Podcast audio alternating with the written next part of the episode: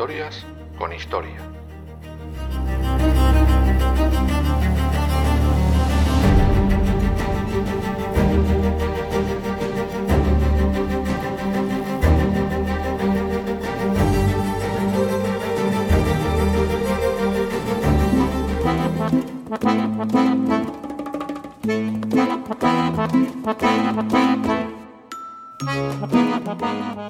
Según el filósofo Nietzsche, uno debe morir con orgullo cuando ya no le es posible vivir con orgullo. No sé si los protagonistas de nuestro podcast de esta semana estarían muy de acuerdo con esta frase. Tampoco sé si vivieron con mucho orgullo. Lo que casi me atrevo a asegurar es que su muerte no les llenaría ni de orgullo ni de satisfacción. Porque, ¿qué tienen en común el presunto chef inventor de la crema chantilly, el gran Atila, el aventurero Magallanes, el inventor de uno de los más famosos burgos del mundo o el famosísimo Harry Houdini? Pues que la muerte les llegó de la manera más absurda. Ninguna muerte tiene sentido para sus allegados, pero las que hoy nos ocupan no le tienen ni para los propios difuntos. Tal día como el 24 de abril de 1671, uno de los chefs más prestigiosos de la Francia prerevolucionaria decidía acabar con su vida porque un pedido no le llegó a tiempo. Al chef Batel no le llegó a tiempo el pescado, o eso creyó cuando terminó aquel 24 de abril con su vida. Quédate un momento y verás por qué esta muerte es de las más absurdas de la historia.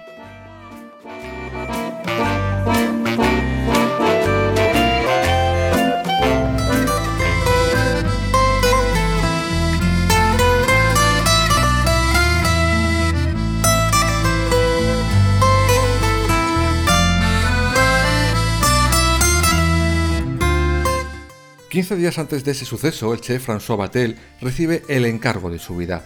Y lo digo así no solo por el final, sino porque sabía que se jugaba de nuevo su prestigio. Es que años atrás, en otro festejo similar, también ante el gran rey Sol Luis XIV, Batel había terminado con sus huesos en la cárcel por una denuncia falsa que uno de sus enemigos hizo ante el monarca. Por tanto, sabía que si esta vez no tenía todo controlado al milímetro y dejaba al rey a su corte con los ojos abiertos, volvería otra vez, como mínimo, al ostracismo profesional. En el castillo de Chantilly, recién rehabilitado y cuya reapertura se iba a celebrar, comenzaron a llegar cerca de 2.000 personas procedentes de toda Versalles. Y ojo, que el encargo no era simplemente cocinar unos entrantes y un par de platos, no, no, no, no, no, tenía que deslumbrar durante los tres días y las tres noches. Para el colosal banquete se crearon candelabros, por ejemplo, hechos con eh, masa de levadura, centros de flores con caramelo soplado para la decoración. Además, se montaron espectáculos teatrales para las comidas, cenas y los descansos, espectaculares castillos de fuegos artificiales, juegos de luces y sombras, grandes estatuas de hielo que evidentemente tenían que durar lo que durara la comida o la cena en cuestión ya que no era plan que al rey sol se le mojaran los platos porque las esculturas se estuvieran derritiendo, ¿no? Batel también se tenía que encargar de la distribución no solo de las mesas, sino de las habitaciones. Saber a quién poner cerca y lejos de otro era importante, porque durante la noche aquellos pasillos tendrían un tráfico ajetreado de idas y venidas de camas ajenas, y eso, claro está, el chef lo sabía. Se tenía que encargar, claro está también, de proveedores y trabajadores. Vamos, un curro de 20 horas al día. Valía lo mismo para un roto que para un descosido. Aunque el festival empezó ya con muy mal pie.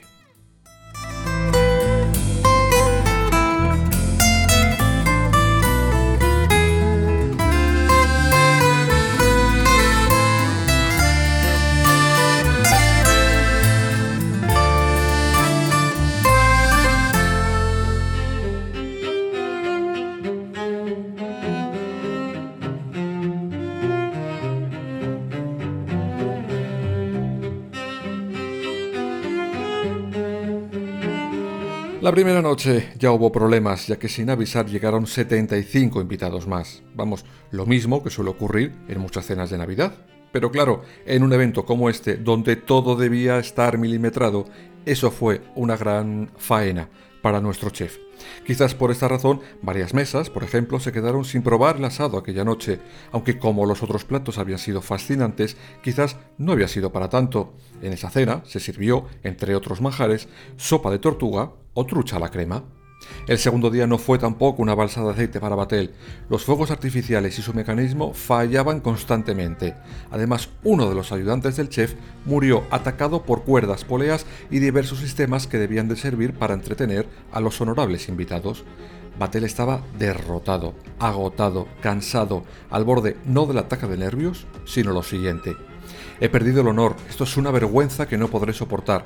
La cabeza me da vueltas. Llevo 12 noches sin dormir. Batel estaba al límite. Le quedaba un pequeño paso para perder la cabeza. Y ese paso le dio unas horas después, al tercer día de aquel festín. Vaya festín.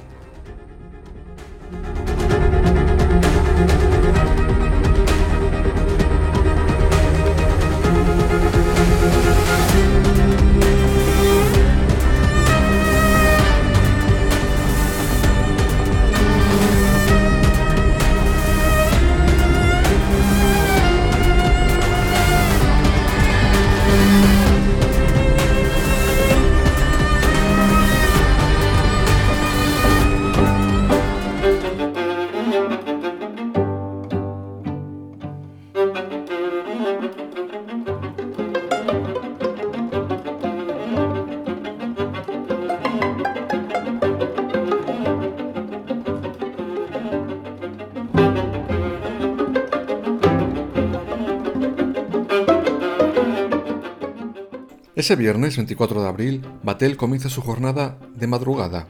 Está nervioso, intranquilo. Aquel mediodía el plato estrella sería pescado, pero de momento no había llegado nada. No dejaba de mirar por la ventana para ver si llegaban sus proveedores con la materia prima de su siguiente festín, pero no llegaba, y los nervios se iban apoderando de él. Al cabo de unos minutos ve llegar un pequeño carromato con unos cuantos pescados. ¿Esto es todo lo que me traéis? dijo con lágrimas en los ojos. No había nada, casi nada. No podía dar de comer a esos dos mil comensales con ese pescado, y no tenía ni tiempo ni sobre todo fuerzas para inventarse otra cosa. Exhausto, agotado, acabado, derrotado y viéndose de nuevo alejado de la cima de su profesión, subió a su habitación. Su esfuerzo de esos quince días no había servido absolutamente para nada. Iba a ser de nuevo humillado por el rey Sol, Además, aquellos días se había enamorado de una de las nuevas amantes de Luis XIV. Sí, sí, tuvo tiempo para todo este batel. Con esto en su cabeza, apoyó la espalda en la pared de sus aposentos y se atravesó el corazón.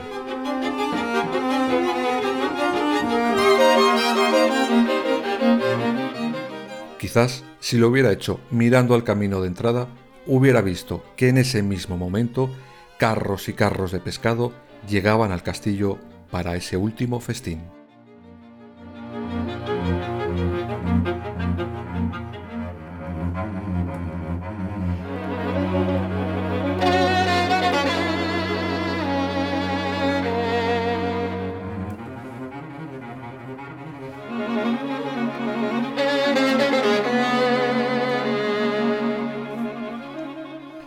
Quizás hayas entendido por qué al principio del capítulo te decía que esto iba de muertes absurdas, porque quitarte la vida mientras el motivo por el que lo hace se arregla lo calificaría, como mínimo, de absurdo.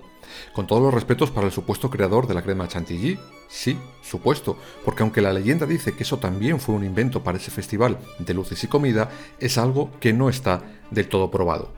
Pero como también os he dicho, este no es ni mucho menos el único caso de muertes ridículas, bien por inoportunas, bien por el momento o bien por la forma.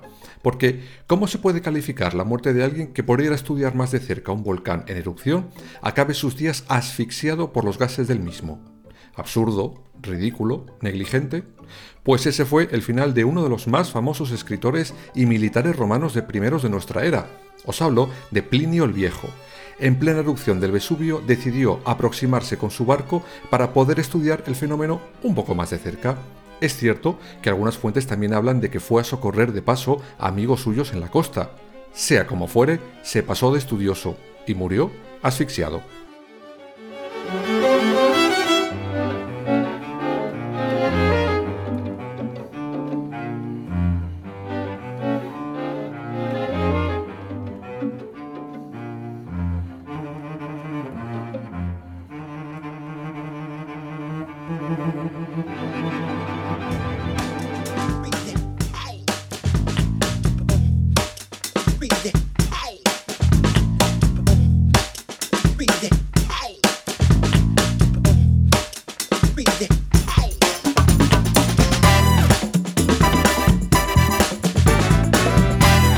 Seguro que todos habéis oído hablar de Atila, uno de los más feroces guerreros de la historia, enemigo del Imperio Romano.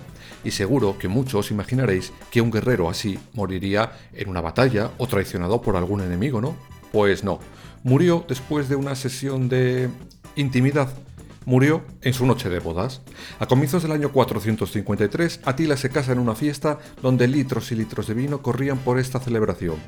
Los recién casados se retiraron a sus aposentos e hicieron lo que tuvieron o pudieron hacer. Al rey le venció el sueño y se durmió. Nunca más despertó. Cuando los soldados entraron al día siguiente, vieron a su rey en un charco de sangre y a su ya viuda llorando en una esquina. Según los expertos, Atila murió ahogado por su propia sangre al rompérsele un vaso sanguíneo de la nariz. El rey de los unos moría de la manera más absurda.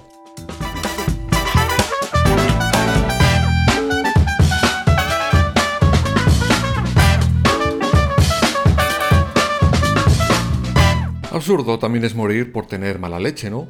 Pues esa fue la razón del fallecimiento del inventor de uno de los más famosos whiskies del mundo.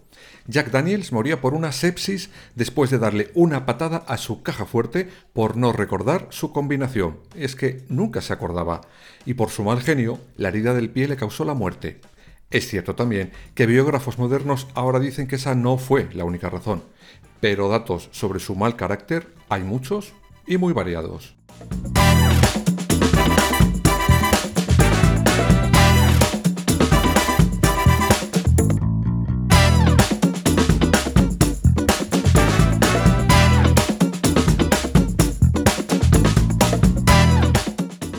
Otro que tenía muy mal carácter y del que ya hablaremos cuando toque fue Rasputín. El místico ruso que hechizó al último zar de Rusia y a toda su familia murió porque decidió morirse. En su momento ya explicaremos con más detalle aquella noche que no tiene desperdicio, pero a la mano derecha de los Romanov le envenenaron, le ahorcaron, le dispararon y le tiraron al río helado. La causa de su muerte, ahogado en el río. Tócate la peineta.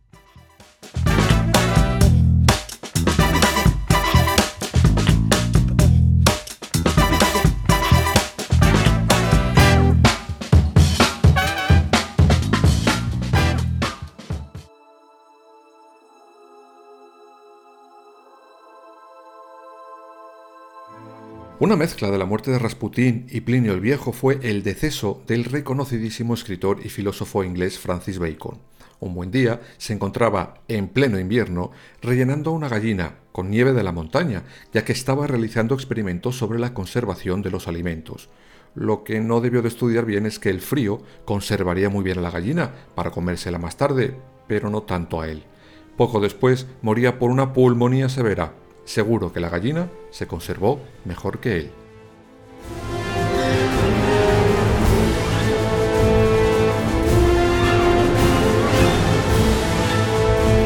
Pero ojo, que los reyes también han tenido sus momentos de muertes muy ridículas. Por ejemplo, Alejandro I de Grecia, muy amante de los animales, y eso está muy bien.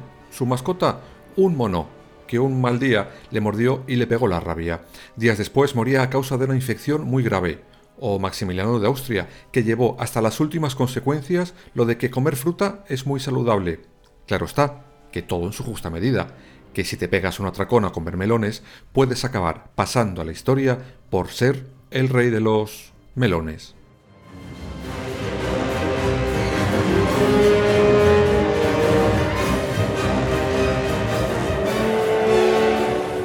Otro monarca que decidió morir con el estómago lleno fue Adolfo Federico de Suecia. La noche del 12 de febrero de 1771 se celebró un gran banquete en el que sirvieron todo tipo de manjares, a saber, langosta, caviar, chucrut o arenques ahumados.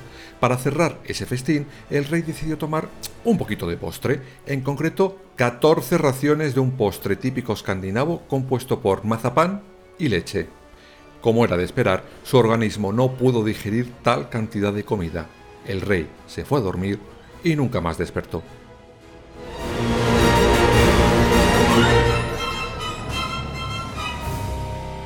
¿Y cómo calificarías la muerte de una persona acostumbrada a superar todo tipo de riesgos que termina sus días por un resbalón tonto? Pues eso fue lo que le pasó a un famoso acróbata de principios del siglo pasado, llamado Bobby Leach. Este señor tenía lo que se puede calificar como un impulso irrefrenable por ir hacia el peligro y jugar con la muerte. Fue, en 1911, por ejemplo, la segunda persona en atravesar las cataratas del Niágara en barril. Sin embargo, su muerte no se produjo por alguno de sus temerosos actos, sino por un simple resbalón por una piel de naranja en la calle. Esta absurda caída le llevó a someterse a una cirugía urgente que se terminó complicando, acabando con su vida días después.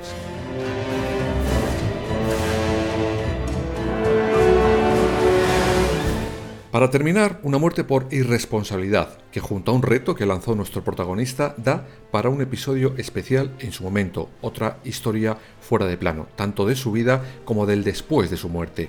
Hablamos ahora del más famoso escapista de la historia, Harry Houdini.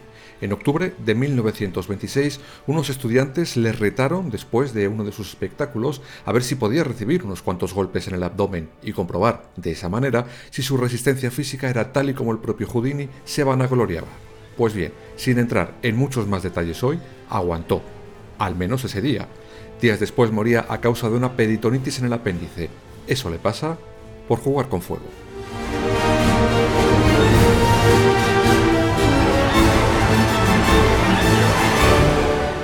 Estos ejemplos, hay cientos más a lo largo de la historia, quedan claras dos cosas. La primera, que la muerte nos llega a todos antes o después. La segunda, que hasta los personajes más ilustres se ven envueltos en situaciones ridículas. Algunos de ellos, la más inverosímil, es su propio final.